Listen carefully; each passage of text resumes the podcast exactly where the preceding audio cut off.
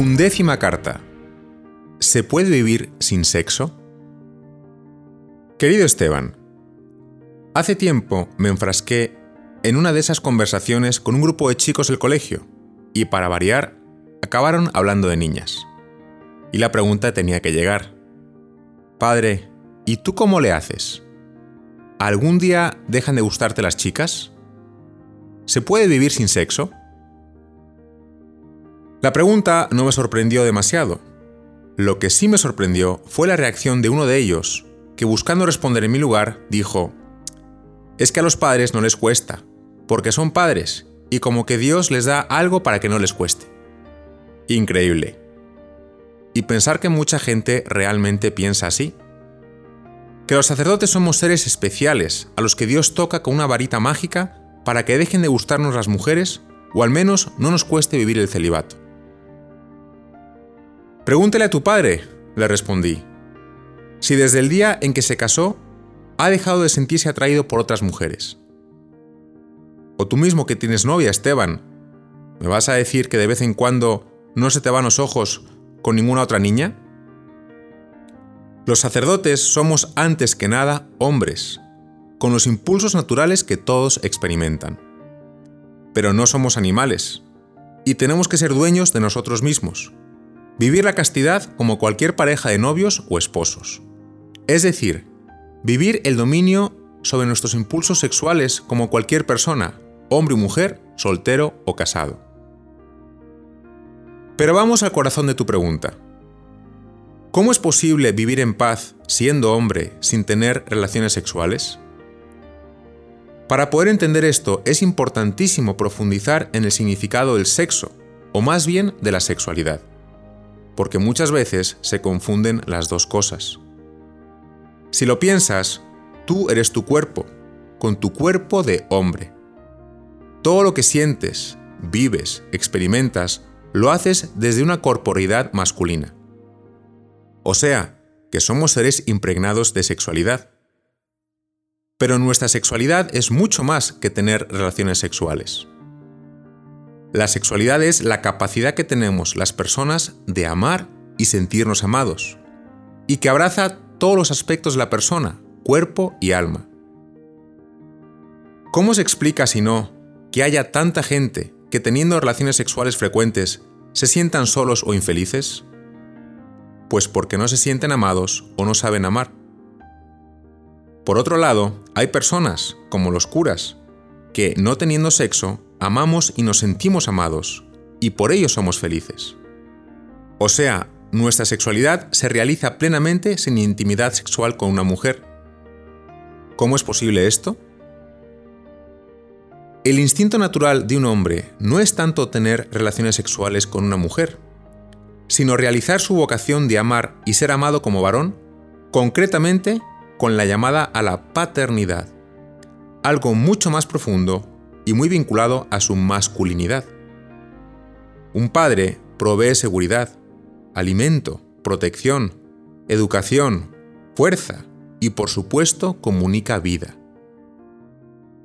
Si lo analizas, un sacerdote hace exactamente lo mismo, pero de otro modo. No por nada le llaman padre. ¿Y las mujeres? Pues nunca deja uno de sentirse atraído por ellas, y por la belleza de esa feminidad que de hecho está pensada para complementar al hombre. La sensibilidad, el cariño, la escucha, la comprensión, la delicadeza. Pero por otra parte, a un sacerdote no se le pide más de lo que se le pide a un hombre casado. Ser dueño de sí mismo y mantenerse fiel a la elección que hizo. Ojo, no a la renuncia, sino a la elección. Tu padre no podría vivir en paz pensando cada día en los 7 millones de mujeres con los que podría haberse casado, sino que vive de la elección que hizo por su esposa, una mujer extraordinaria. Pues el sacerdote igual. No vive pensando en la renuncia que hizo a una esposa, sino centrado en la elección que hizo por Jesucristo y por el servicio a los demás. Ahora bien, esta elección implica mantener la cabeza fría y no andar jugando con fuego. Mantener vivo el ideal sacerdotal a través de la oración y el contacto con la palabra de Dios. Saber cuidarse, tener buenos amigos, usar bien el tiempo, hacer ejercicio, etc. Pero vayamos un poco más en profundidad porque el tema del celibato va mucho más allá del sentido práctico. El celibato responde a un significado mucho más profundo, por la conexión que existe entre el sacerdote y la Eucaristía. Es sorprendente la fuerza del vínculo que existe entre lo que dice el sacerdote al consagrar la hostia durante la misa, esto es mi cuerpo que se entrega por vosotros, y el celibato, donde también entregas tu cuerpo a Dios y a la Iglesia por la salvación de todo el género humano. Y esa unidad de vida entre lo que dices y lo que haces proporciona una enorme solidez y seguridad interiores. Como digo, no es fácil y hay que saber cuidarse. Es un reto que todos los hombres que han servido a Dios, hasta los más santos, han experimentado. El famoso San Pío de Pietrelcina, más conocido como Padre Pío, ya venerado como santo cuando murió en 1968, tuvo tentaciones contra la castidad hasta su muerte. Dicen que el diablo se le aparecía de muchos modos con la intención de darle miedo. Algunas veces los demonios le aparecían en forma de mujeres, medio desnudas y bailando de forma provocativa. Como ves, por más santo que uno sea y esté cerca de Dios, nunca deja de luchar por mantenerse fiel hasta el último suspiro. Por último, una elección por Jesús implica exclusividad, tener el corazón y las manos libres, decía Juan Pablo II, para servirlo solo a Él en todas aquellas personas que nos encontramos en el camino. Sinceramente, Esteban, no todos lo ven así.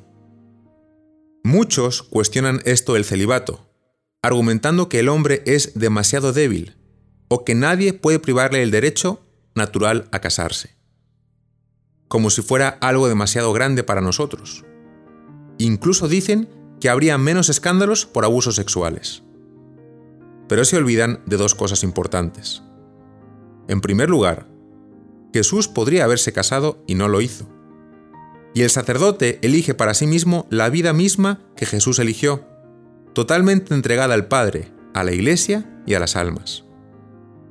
Y en segundo lugar, hay que recordar que es Cristo el que elige a sus sacerdotes y los deja con el peso de su debilidad para que sea evidente que algo tan grande, tan por encima de las fuerzas ordinarias del hombre, es un regalo de Dios, un don, un carisma muy especial. Por eso dice el Señor que no todos entienden esto, sino aquellos a quienes les es dado. En síntesis, es posible vivir sin sexo, porque somos mucho más que eso. Somos seres pensados para ser felices amando y siendo amados. El sexo es una parte importante de la sexualidad, importantísima, pero no es todo. El sacerdote hace suyo el estilo de vida que Jesús eligió para sí mismo, y él no se casó, aunque podría haberlo hecho. Por último, al sacerdote como hombre no se le pide más de lo que se le pide a un hombre casado ser fiel a la elección que hizo un día. Y cuando se vive esta ofrenda con plenitud, con totalidad, no te imaginas cuánta alegría en el corazón del sacerdote. Un abrazo fuerte Esteban. Todo esto para que pidas mucho por la santidad de los curas.